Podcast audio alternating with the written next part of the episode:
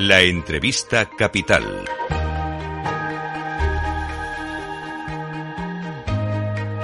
Luis Vicente Muñoz.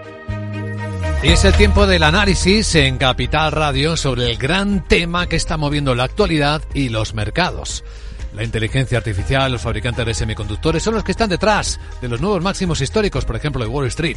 Gigantes como Nvidia, como Microsoft explican buena parte de esta creación de valor. Nadie habla de burbuja, pero hay quien se pregunta, esto que el mercado descuenta, este extraordinario valor que se supone que va a aportar la inteligencia artificial a nuestras vidas, está bien ajustado. Lo estamos percibiendo correctamente. Bueno, nos acompaña en directo en Capital Radio Xavier Ferraz, es profesor titular del Departamento precisamente de Operaciones, Innovación y Data Science en la Escuela de Negocios ESADE. Xavier, muy buenos días, ¿cómo estás? Hola, buenos días, ¿qué tal? ¿Cómo estáis? Estamos viviendo una auténtica fiesta, ¿verdad? De los semiconductores, de la inteligencia artificial. Estaba citando el caso de los mercados porque es una forma de valorar hasta qué punto el mundo está teniendo en cuenta lo que se espera de la inteligencia artificial, además de lo que ya está aportando como valor a muchos negocios o empresas del mundo. ¿Tú crees en algún momento que estamos exagerando esta apreciación? No, yo creo que no. Yo creo que a diferencia de otros momentos de la historia tecnológica, donde lo que predominaba era el modelo de negocio, y hablo de la burbuja.com, por ejemplo, ¿no? Eh, pero realmente había una tecnología que era accesible para todo el mundo detrás. Ahora estamos hablando de un conjunto de tecnologías eh, de las cuales algunas pocas compañías tienen el control exclusivo. Eh, y estas compañías inevitablemente están configurando pues una, un potencial tecnológico, una masa tecnológica que va eh, a afectar, va a abordar, va a, desparramarse por todas partes. Así que yo creo que este crecimiento es, es natural eh, y que va a ir a más. Fíjate el caso, por ejemplo, de empresas que podemos tomar como referencia, empresas que hace una década no valían nada y que hoy valen 100 veces más, como es el caso de Nvidia, cuya capitalización bursátil supera, bueno, se acerca ya al billón y medio de dólares. Claro, no lo vale como negocio, no vale como, como expectativa, ¿no? Bueno, eh, ese billón y medio de dólares, ten en cuenta que estamos hablando ya de un valor similar, incluso superior al PIB español. Así que imagínate eh, la monstruosidad de compañías que tenemos delante, ¿no? Y, con valoraciones mayores tenemos a Microsoft, a Amazon, a Apple, eh, a Google, es decir, están llegando a cantidades macroeconómicas. También sus inversiones en I+D son macroeconómicas. Em, pero bueno, se sustentan en un conocimiento que es único, que les, les confiere lo que llamamos un océano azul. Eh, es imposible batirlas. Eh, no competidor posible, emprendedor en el mercado que diga voy ahora a hacer algo como Nvidia.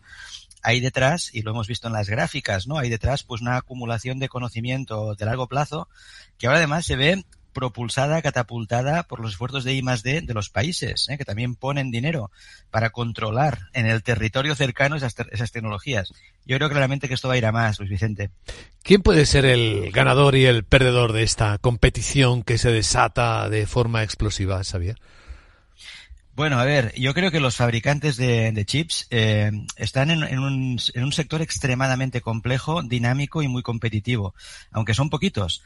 Pero fíjate que tienen que seguir la ley de Moore. ¿eh? La ley de Moore que dice pues que cada dos años aproximadamente se dobla la capacidad de cálculo de los ordenadores, la capacidad de integración ¿eh? de dispositivos en el material semiconductor.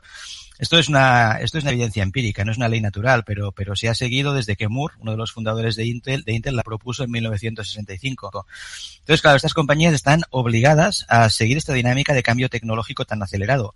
Si alguna de ellas se descabalga, simplemente saldrá del mercado en poco tiempo. Así que los CAPEX, eh, los, eh, las inversiones de capital de esta industria es, de la, de las, es la más alta del planeta. ¿eh? Estamos hablando de miles de millones de dólares cada año en I+D y en eh, reinversión productiva. Billones en términos americanos.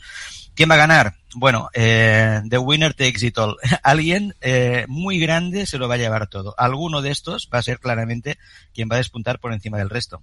Uno de los elementos más fascinantes de este fenómeno es cómo está construida la cadena de valor. Si nos fijamos, hay países como Taiwán, empresas como TSMC, que están en la parte alta de la calidad de fabricación de chips, pero necesitan de unas máquinas que fabrica SML en Europa, en bajos, para un mercado que está sobre todo en Estados Unidos y también en otros lugares.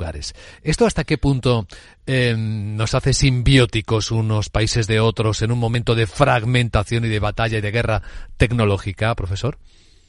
Bueno, los bloques se están reconcentrando. Nos interesa que toda la cadena de valor esté en nuestro bloque occidental. Estados Unidos quiere que toda la cadena de valor esté en su bloque norteamericano. China quiere lo mismo. Porque es que casi, casi son, son recursos naturales. Es decir, tú cuenta en cuántos lugares a nuestro alrededor hay chips. Tenemos en todas partes dispositivos médicos, sistemas de comunicación, eh, GPS, ordenadores, eh, en todas partes. No podríamos vivir sin chips. Y no nos hemos dado cuenta, cuenta de ello. Entonces, hasta ahora, pues pensábamos que el mundo iba a ser estable y que las cadenas de valor, pues tanto dan. De hecho, el driver era el coste. Vamos a fabricar en el lugar más barato. Ahora vamos a fabricar en el lugar más próximo y más estable. El driver de la globalización ha cambiado. Entonces, eh, sí, la cadena es muy compleja y además es muy móvil porque no depende de recursos naturales. El, silicio es arena de playa. Estoy vulgarizando, pero eh, cualquier país del mundo podría desarrollar un ecosistema de, de semiconductores. Entonces, ¿Qué pasa? Pues que hay partes de esa cadena de valor pues que aún están localizadas en lugares de alta intensidad científico-tecnológica. Por ejemplo, Países Bajos, por ejemplo, Europa. Ahí tenemos ASML, la joya de la corona tecnológica europea, ¿eh? que es eh, aquella empresa que hace la luz ultravioleta capaz de grabar los chips casi casi a escala ómica, a escala nanométrica preatómica. esa esa eh, tecnología dicen que es comparable a lanzar una flecha desde la superficie de la Tierra y ensartar una manzana en la Luna. Esto, imagínate el monopolio tecnológico que tenga quien es capaz de hacer este tipo de tecnologías. En esta competición, claro, hay algunos países que, es el caso de España, nos preguntamos si van demasiado tarde, sobre todo teniendo en cuenta que poner en marcha este tipo de fábricas o instalaciones nos recuerda a lo que ocurría en su momento con la energía nuclear. Necesitas proyectos casi de una década o más en algunos casos. Aquí tenemos un plan de fondos europeos con un PERTE dedicado precisamente a la inteligencia artificial ¿Hay oportunidad real o cuando quieres ponerte en marcha es que ya te han pasado siete veces los competidores? Claro que hay oportunidades. España tiene un ecosistema científico de primer nivel que se ha construido muy bien, eh, con investigadores que están publicando a eh, primeras posiciones mundiales. Estamos exportando talento, exportamos incluso ciencia. Lo que pasa es que España fue alguien que creyó en esa ideología económica que ha gobernado la era de la globalización, que es vamos a buscar el máximo coste en todo momento. Y no se preocupó de hacer políticas industriales de clusterización, de reconcentración. Eh, no hubo una cooperación público-privada. Ahora empieza a cambiar el mindset, no solo en España, en toda Europa. Claro que tenemos posibilidades. Lo que pasa es que esto no puede ser flor de un día. Es decir, aquí necesitamos grandes pactos de Estado con visiones a 20, 30, 40 años que ahora son imposibles de dibujar, pero donde se blinden un conjunto de presupuestos al ritmo que siga el cambio tecnológico que nos permita consolidar este tipo de industrias. En, en el caso de los mercados, ¿van a estar eh, únicamente localizados los mercados en los países eh, industrializados, en los países ricos, o hay una oportunidad también de desarrollar mercados en países en vías de desarrollo? A ver, los mercados van a estar en todas partes. Otra cosa es donde estén los centros productivos. ¿eh? Piensa que la, tecnología de semiconductores eh, hoy en día, pues en África hay más penetración de móviles en algunas zonas que de acceso a agua potable. Fíjate, hay más penetración de chips electrónicos en algunas zonas que de acceso a agua potable. Otra cosa es dónde se fabriquen estos chips. Y como digo, la fabricación sí que es independiente de la geografía. Eh, no, no, depende de donde, donde haya una mina eh, de, recursos naturales. Depende de donde haya un marco institucional con talento científico y capacidad inversora y estabilidad política para ubicar plantas que al final son como grandes centrales nucleares que valen miles de millones de dólares y fíjate incluso TSMC que ahora pues está repartiendo un poco su fabricación, ¿eh? porque sabes que TSMC en Taiwán pues tienen eh, el problema de que hay una zona de fricción con, con China. Están repartiendo su producción, están yéndose a Estados Unidos, pero no, no son capaces de encontrar el talento para correr esas fábricas. Tienen una limitación de talento, personas capaces de actuar, de activar, de trabajar en las líneas de proceso de semiconductores. Ni siquiera Estados Unidos las tiene. Importante este, esta advertencia, este elemento para el análisis.